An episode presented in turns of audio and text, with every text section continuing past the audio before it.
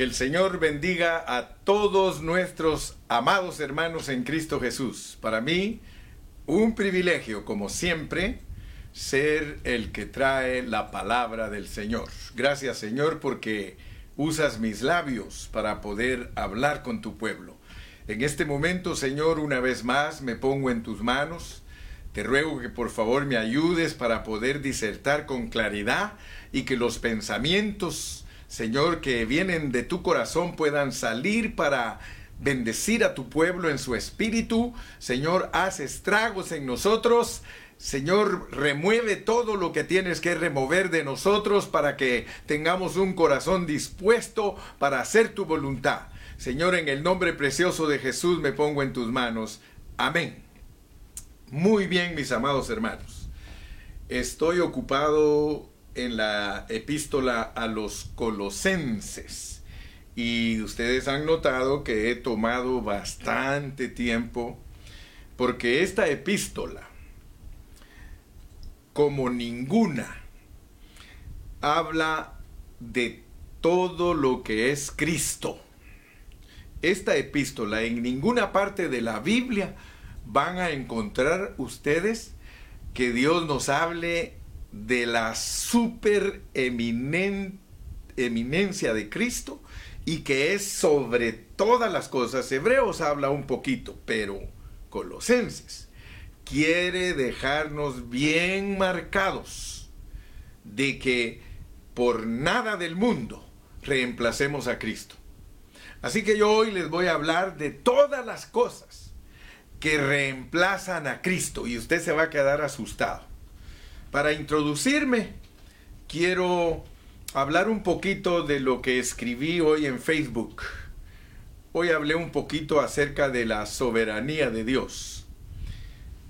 Yo he hablado muchas cosas que a veces cuando las digo todavía no tengo todo eh, toda la claridad de decir Dios está diciendo esto a través de mí por esto y esto pero a medida que me relaciono con los siervos de Dios, eh, por ejemplo, tengo la bendición de relacionarme con mi hermano pastor Ernie Hernández y él siempre pone mucha atención a las expresiones de la palabra de Dios y cuando me oye hablar a mí algo dice, sabes que investigué esta palabra que usaste. Y ustedes por muchos años me han oído decir una palabra sobriedad, sobriedad. Yo siempre les he dicho que para hablar la Biblia tenemos que ser sobrios. Y es tremendo porque me dice el hermano Ernie ayer, ¿sabes que esa palabra que tú usas en inglés es sober? Sober es sobrio. Y me dice, esa es la raíz de la palabra soberanía. Wow, dije yo, entonces quiere decir que desde que yo uso esa palabra, yo he sido visitado por Dios por medio de su soberanía. Y por eso les puse en el artículo que escribí hoy, de que cuando uno conoce la soberanía de Dios, Dios le descubre a uno sus misterios. Y yo estoy espantado, yo estoy asustado de todo lo que Dios me ha estado dando últimamente. Y por eso quiero hablar con ustedes, porque nosotros existimos en un tiempo que es crucial. Hoy, como nunca, nosotros podemos entender la palabra del Señor. Y les dije que estoy asustado porque debido a que estamos viviendo los últimos tiempos, el Señor quiere sacarnos de toda ignorancia. Yo me pongo a pensar en el pueblo de Israel. El pueblo de Israel, cuando Cristo vino la primera vez, ellos tenían 1500 años de estar guardando la ley, de estar tratando, vamos a decir, de guardar la ley. Y estoy sorprendido porque durante 15 siglos Israel se desenfocó de Dios. Usted sabe la historia y sabe que no estoy mintiendo. Ellos no estaban enfocados en Dios, ellos estaban enfocados en la ley como una religión. O sea que ellos estaban ocupados en ver cómo se cumplían todos los mandamientos Y de hecho Dios les dio 10 y cuando Cristo vino tenían 650 mandamientos. O sea que nosotros los hombres somos buenos para crear, para fabricar mandamientos.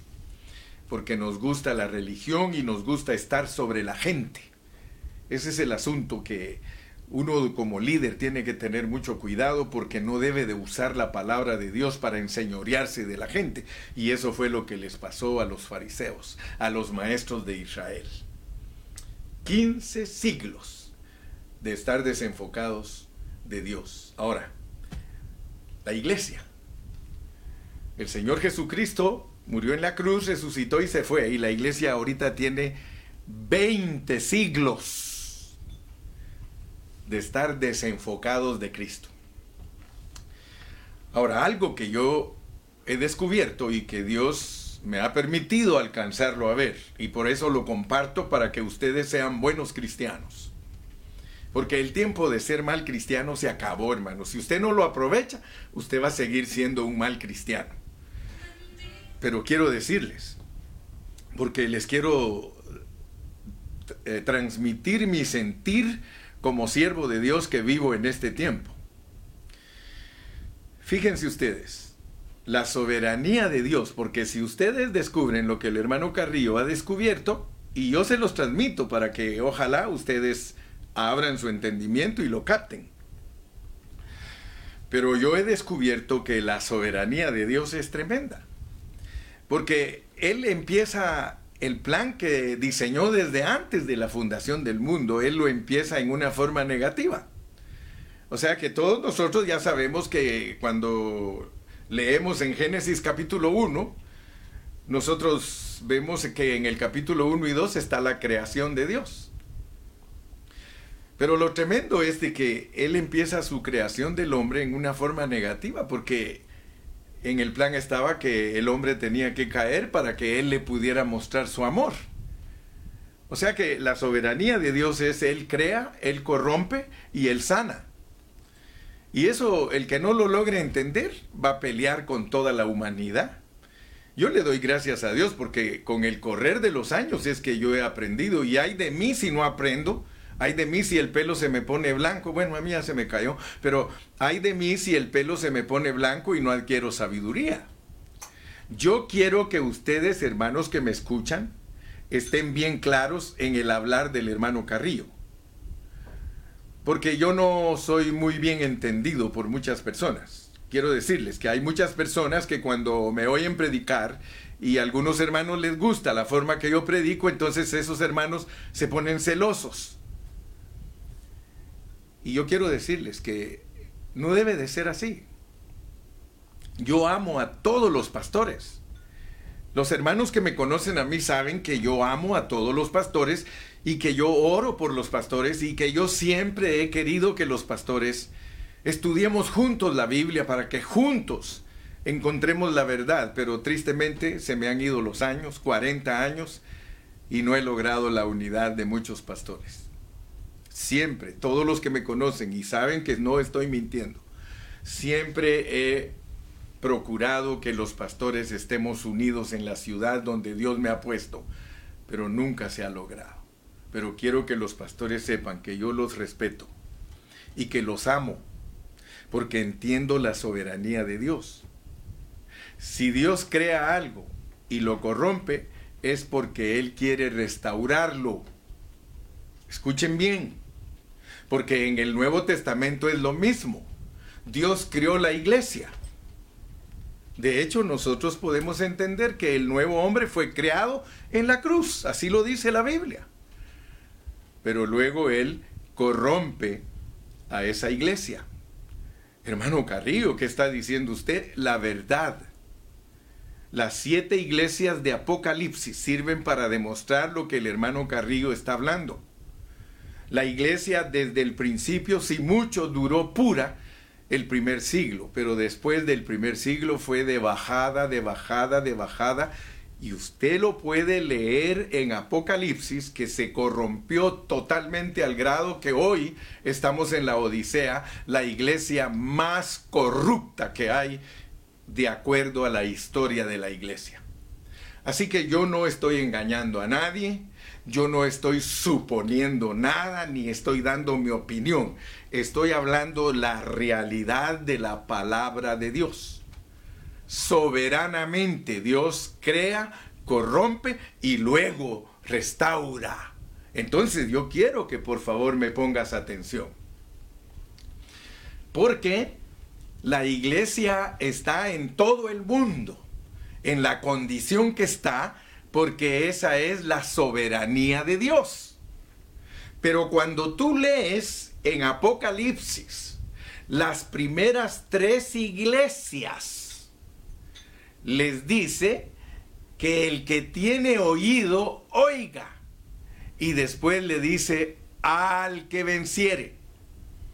Ya sabes que esas siete iglesias están en el capítulo 2 y 3 de Apocalipsis. Y están identificadas de acuerdo a Apocalipsis 1.19 como las cosas que son. O sea que eso así tenía que ser. Por eso te dije, no te perturbes, ni te moleste la condición de la iglesia en todo el mundo. Porque yo miro que todos criticando a un pastor, criticando al otro, peleando este con aquel, como que si ellos tuvieran la culpa de la corrupción, si la corrupción la produjo Dios soberanamente. Entonces de aquí en adelante ya deja de criticar, que critican a este pastor, que porque anda recogiendo ofrendas, que porque pide diezmos, que porque esto, que porque el otro. Mira, eso es lo que Dios profetizó que así tenía que ser, porque eso lo permite Dios para ver si nos arrepentimos. Gloria a Dios por los pastores que se arrepienten de esa condición corrupta. Porque solamente los pastores que se arrepienten de esa condición corrupta, de acuerdo a la historia de la iglesia, ellos son vencedores. Hubieron vencedores en Éfeso, hubieron vencedores en Esmirna, hubieron vencedores en Pérgamo, hubieron vencedores en Sardis, hubieron vencedores en Teatira, hubieron vencedores en Filadelfia y seguro que va a haber vencedores en la Odisea. Aleluya. ¿Por qué no le das un aplauso al Señor? ¿Te das cuenta cómo es que debemos ver la Biblia? Pero es hasta que entendemos la soberanía de Dios. De lo contrario, nosotros vamos a hacer, ¿a dónde vas Vicente? A dónde va toda la gente. Todos nosotros vamos a ser parte del 90% si Dios solo tiene un 10% que es vencedor, que se llama manada pequeña.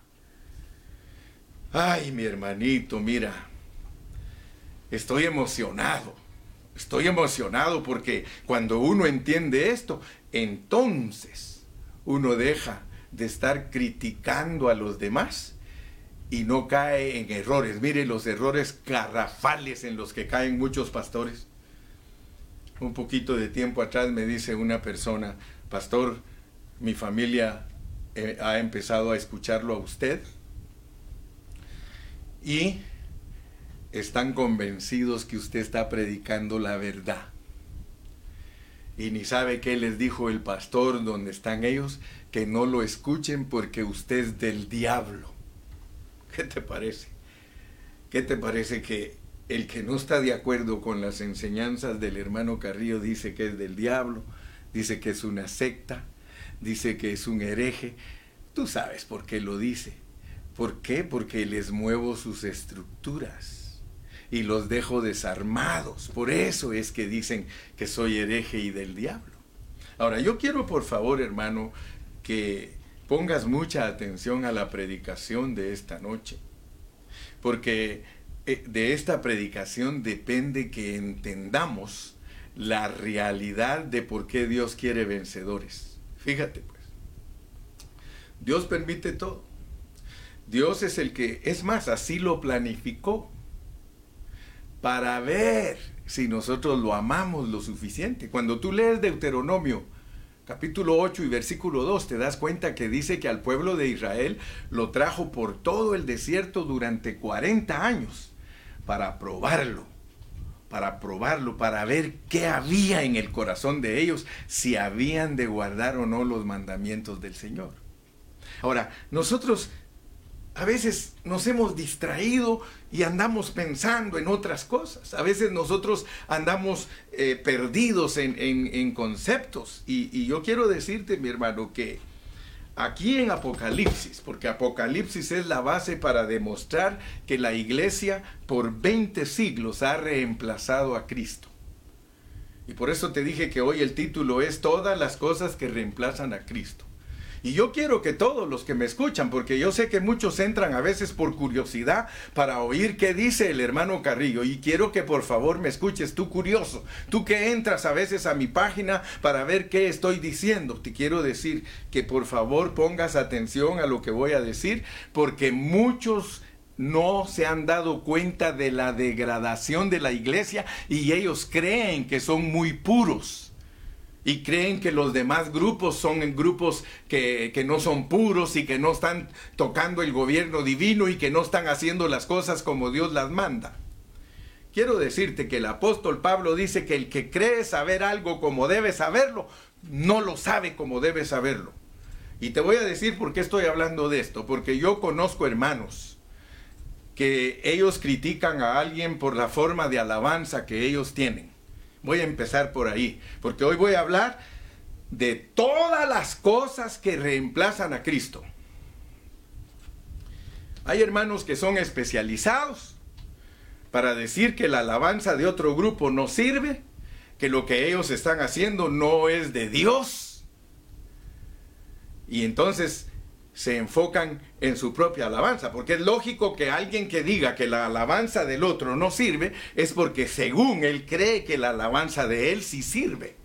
Y por eso a mí a veces me preguntan cosas de la alabanza y ni les contesto, ni les contestaré. Porque yo me dedico a Cristo. Yo predico a Cristo y a este Cristo crucificado. Y no pierdo el tiempo en nada de lo que me va a reemplazar a Cristo. Yo no quiero reemplazar a mi Cristo por nada. Yo soy cristiano, por eso ustedes me oyen hablar solo de Cristo. Y les voy a hablar solo de Cristo porque Cristo en mí es la esperanza de gloria. No es mi alabanza, la esperanza de gloria. No es mi enseñanza, por muy pura que sea, la que me va a salvar a mí. No es mi enseñanza creer que porque estoy delineando bien los mensajes y porque estoy dando acertadamente los mensajes para el espíritu de las personas, que vaya a creer que por eso yo voy a ser aprobado. Uh Yo seré aprobado, hermanos, si vivo a Cristo. Y yo sé que Dios a mí no me va a juzgar porque canto de esta manera, o porque toco de esta manera, o porque uso tales instrumentos, Dios por eso no me va a juzgar a mí. Ni pierdas el tiempo en eso, hermano, porque eso te lleva a la impiedad. Eso te lleva a creerte superior que los demás solo porque dices que eres puro en tu palabra. Por eso quiero que quede bien claro. Yo no me creo más que ningún pastor, sino que oro por esos pastores para que todos tengan misericordia de nosotros el Señor y nos haga vencedores, hermanos pastores. Nunca vean en mí un enemigo. Yo no soy enemigo de ustedes. El enemigo es el diablo. Ese es el enemigo de ustedes. Yo soy un hermano en Cristo que ama a todos los hermanos de todo el mundo. Por eso te digo, cosas que reemplazan a Cristo. Hay quienes lo reemplazan por su alabanza, creyendo que su alabanza es pura y que creen que por eso van a complacer a Dios con solo el hecho de despreciar a otros y no orar por ellos. Ahí ya estamos mal.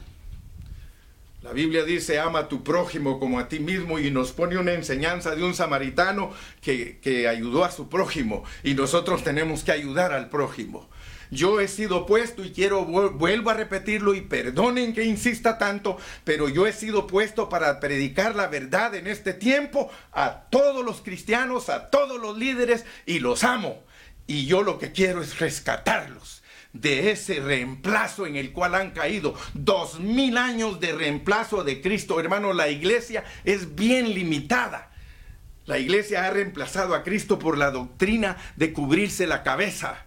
Las mujeres para orar y profetizar han reemplazado por esa enseñanza al Cristo que los ha salvado y los ha redimido y que quiere desarrollarse en ellos. Lo han reemplazado y miran mal a otra iglesia que no tiene esa costumbre igual que ellos.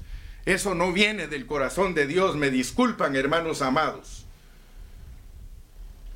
Otras iglesias hacen demasiado énfasis en que las hermanas no usen pantalón, en que no se pinten ni corten el cabello, han reemplazado a Cristo por esas doctrinas y por eso dice Pablo que aunque tiene cierta reputación que es enseñanza de hombre, no tiene nada que ver en los apetitos de la carne y seguiremos siendo esos mismos carnales y pecaminosos y no vamos a poder ver a Cristo con toda claridad. Hermano, te estoy hablando de todo lo que reemplaza a Cristo.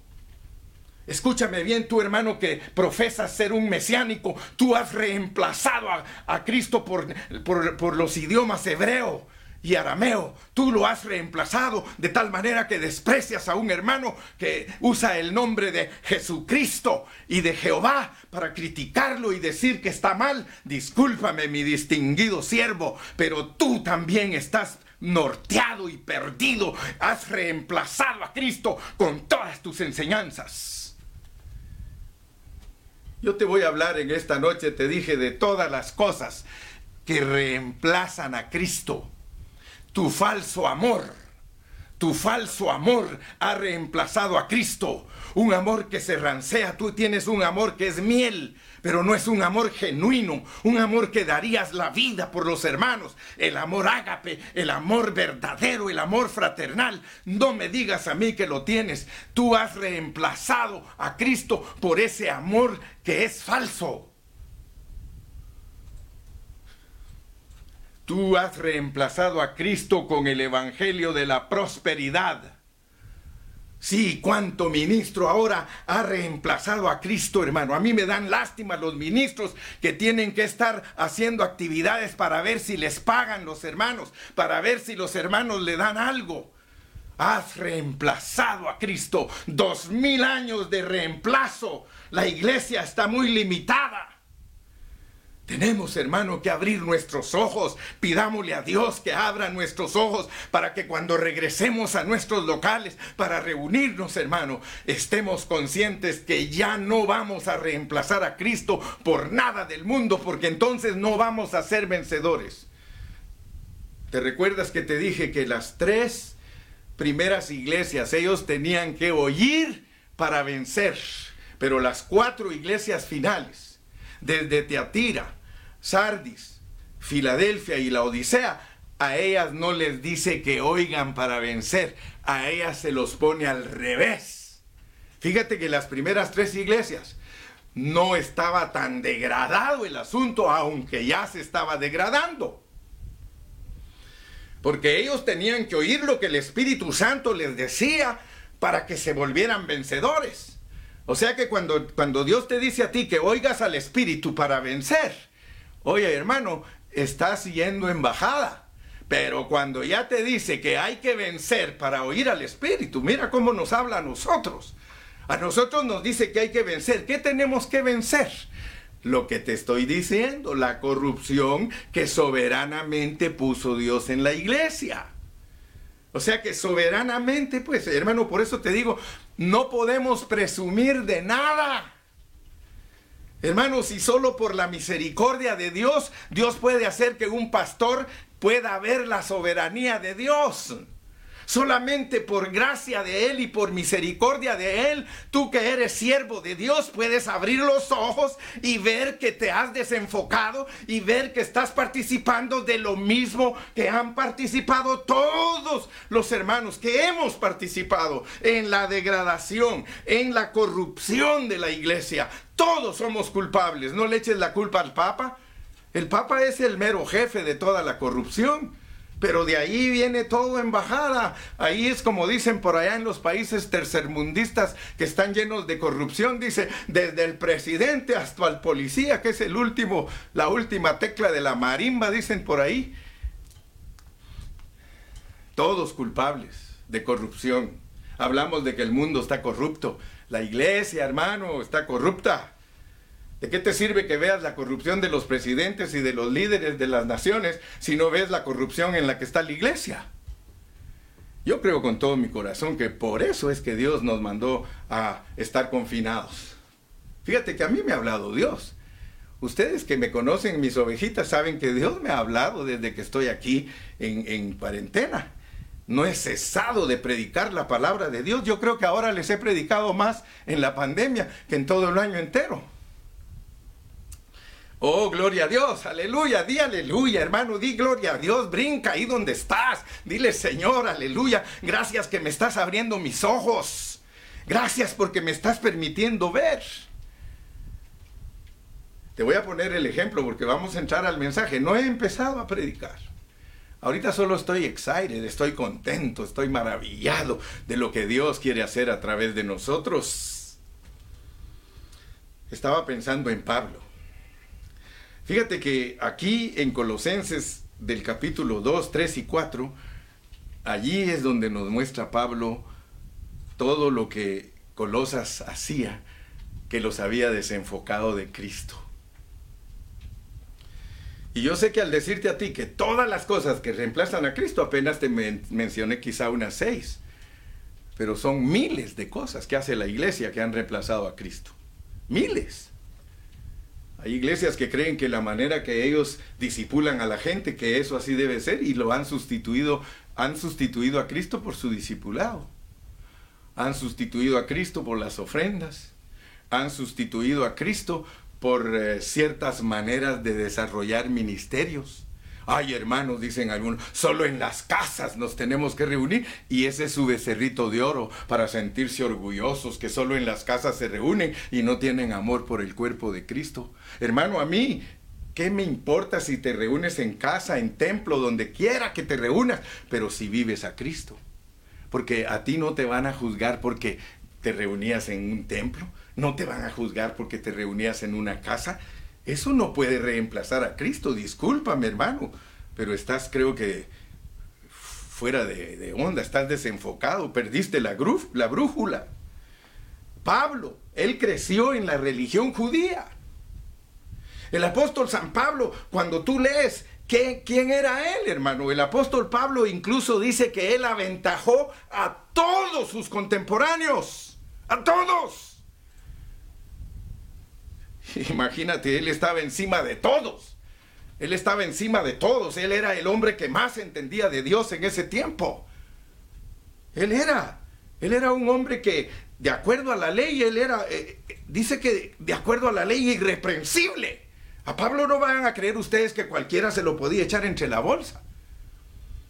El apóstol San Pablo creció en la religión judía y allí, hermano, cuando estaba en su cúspide, cuando estaba en el momento más elevado de su vida, hermano, dice la palabra de Dios que se lo encontró Cristo. Aleluya. Se le reveló el Cristo vivo. Imagínate, hermano, un hombre lleno del conocimiento de la ley, instruido a los pies de Gamaliel. ¿Lee quién era Gamaliel? Era un anciano venerado por el pueblo de Israel, maestro de maestros.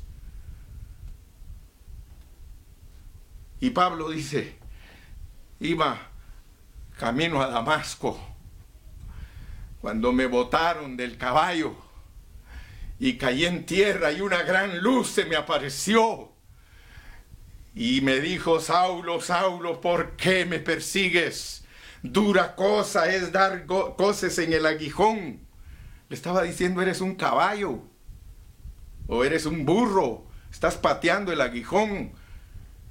Eso es lo que somos cuando estamos desenfocados de Cristo, hermano. El apóstol estaba desenfocado, pero Cristo entró en él, hermano. Cristo se le reveló. Cristo lo tomó y lo metió a él y Cristo entró en él, hermano. Por eso es que Pablo puede explicar bien lo de Cristo, hermanos. Dios lo escogió. Y fíjese que para que nosotros entendamos la realidad de Cristo, Dios lo puso a escribir y a escribir y a escribir. Y por eso Pablo tiene aquí, hermano, tres iglesias. Pone a tres iglesias, hermano, para que nosotros entendamos que no tenemos que desenfocarnos de Cristo. Le escribió a Primera de Corintios, le escribió a Gálatas y le escribió a Colosas. El apóstol llevaba esa carga. El apóstol llevaba la carga y por eso cuando él veía las iglesias, las iglesias que estaban participando en la corrupción soberana, ahora yo sé que me entiendes cuando hablo de esa manera, participando de la corrupción soberana, Dios lo usa porque Dios siempre va a usar hombres para sacarnos de la corrupción. Pero si tú no tienes un oído atento para salir de la corrupción, te vas a conformar a vivir en la corrupción. Y por eso le escribe a, los corintios que habían sustituido, que habían reemplazado a Cristo por los dones. El hablar en lenguas, el interpretar las lenguas, el tener favoritismo de predicadores. Yo soy de Pablo, yo soy de Apolos, yo soy de Cristo. Habían reemplazado, por eso es que él les dice, ¿acaso murió Pablo o murió Apolos por ti? El que murió fue Cristo.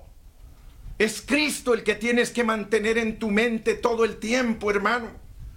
Y por eso les escribió a los corintios, porque los corintios, hermano, tenían tantos problemas porque se habían desenfocado y habían perdido la brújula para poder caminar derechos en Cristo. Hermano, es muy fácil empezar la vida cristiana y al rato estar bien torcido, así, lo, así nos toca a todos.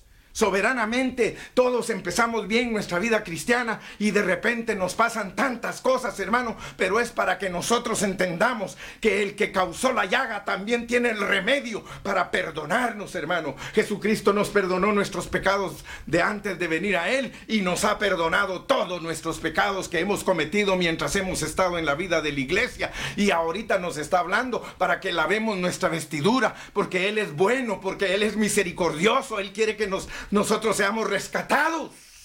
Él no quiere que perezcamos. Él no quiere que nos quedemos ahí en la corrupción, mi hermano. Que va, el Señor quiere que salgamos de la corrupción. Gálatas, la otra iglesia. Gálatas, ellos estaban siendo engañados por los hermanos judaizantes, los querían hacer volver atrás, quería que se desenfocaran de Cristo, exigiéndoles que se tenían que circuncidar, exigiéndoles que tenían que guardar la ley, exigiéndoles que tenían que hablar de, de Yeshua, de enseñándoles que tenían que hablar eh, puro hebreo. Hermano, no, si la iglesia tenía gentiles y es a los gentiles a quienes Dios se les ha revelado como el Cristo de la gloria.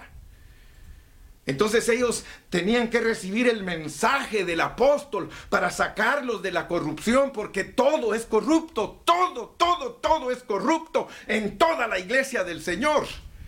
A mí que no me presuman que soy adventista, que soy mormón, que soy esto, que soy bautista, que soy presbiteriano, hermano. Eso no va conmigo. Yo amo a los hermanos, pero no amo sus cosas que los han desenfocado de Cristo.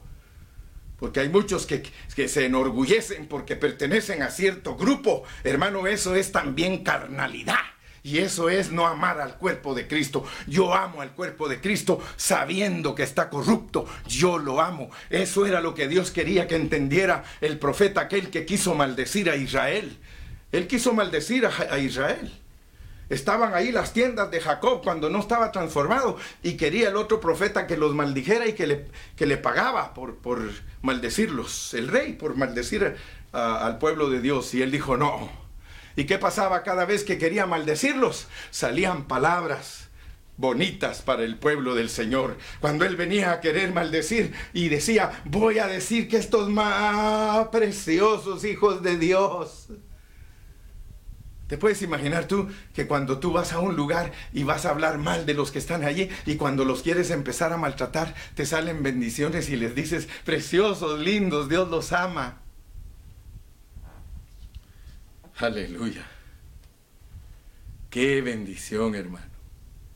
Le escribió a los corintios, le escribió a los gálatas y también les escribió a los colosenses los colosenses habían reemplazado a Cristo por la filosofía, por las huecas sutilezas, por los rudimentos del mundo, por las tradiciones de los hombres. Habían reemplazado a Cristo por su cultura Y por eso les tuvo que decir, no, mis amados, aquí no hay judío ni griego, aquí no hay esclavo ni libre, aquí no hay guatemalteco y ecuatoriano, aquí no hay mexicano y salvadoreño, aquí no hay hondureño y nicaragüense, aquí el nuevo hombre es el todo, el todo. Aleluya. Cristo es nuestro todo. En nuestra experiencia, hermano, Cristo ha sido reemplazado por muchas cosas. Ha sido reemplazado por nuestras carnalidades. Ha sido reemplazado por nuestros entretenimientos. Ha sido reemplazado por familias que amamos más que a otras. Nosotros tenemos que amar a todos, amarnos todos. Oh, aleluya, hermano. No reemplaces. Cristo es el todo.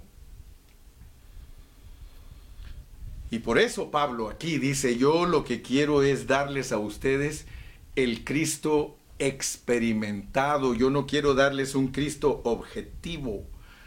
Yo quiero darles a ustedes no enseñanza, sino cumplimiento de la enseñanza. Yo quiero que ustedes vean en, en mí a Cristo. Quiero que vean que todo lo que yo hago es la expresión del Señor. Quiero que sepan todos, así hablaba Pablo, que para mí el vivir es Cristo.